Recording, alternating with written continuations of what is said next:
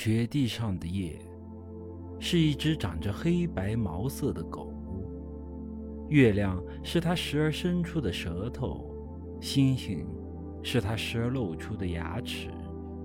就是这只狗，这只被冬天放出来的狗，这只警惕着围着我们的房屋转悠的狗，正用北风的那常常使人从安睡中惊醒的声音。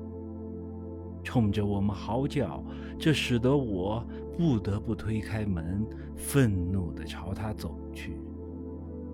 这使得我不得不对着黑夜怒斥：“你快点从这里滚开吧！”可是黑夜并没有因此而离去。这只雪地上的狗，照样在外面转悠。当然。